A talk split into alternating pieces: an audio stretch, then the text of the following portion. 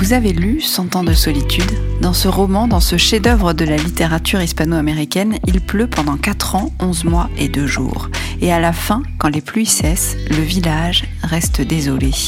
Au début, ils avaient attendu le retour du soleil avec impatience, ils trépignaient. Très vite, ils se sont habitués, mais pas résignés.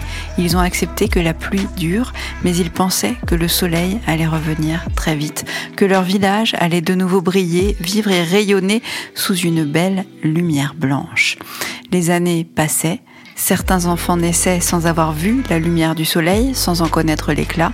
Les vieux s'éloignaient en silence sous ce manteau de nuages et d'eau. Les plus jeunes devenaient adolescents sans connaître le plaisir et l'excitation que provoquait la brûlure d'un rayon de soleil un après-midi d'été dans un champ de blé.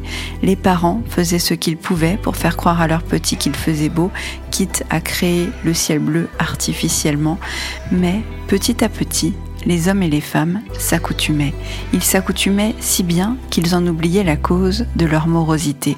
Ce n'était plus la pluie, ce n'était plus le temps, le problème.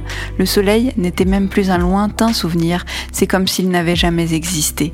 Le manque de soleil n'était plus identifié comme un problème, d'ailleurs on ne le ressentait même plus, le manque.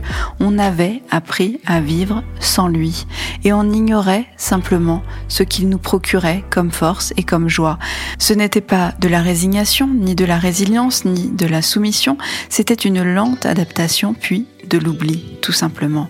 L'oubli de ce que le soleil, quand il brille, nous apporte. L'oubli.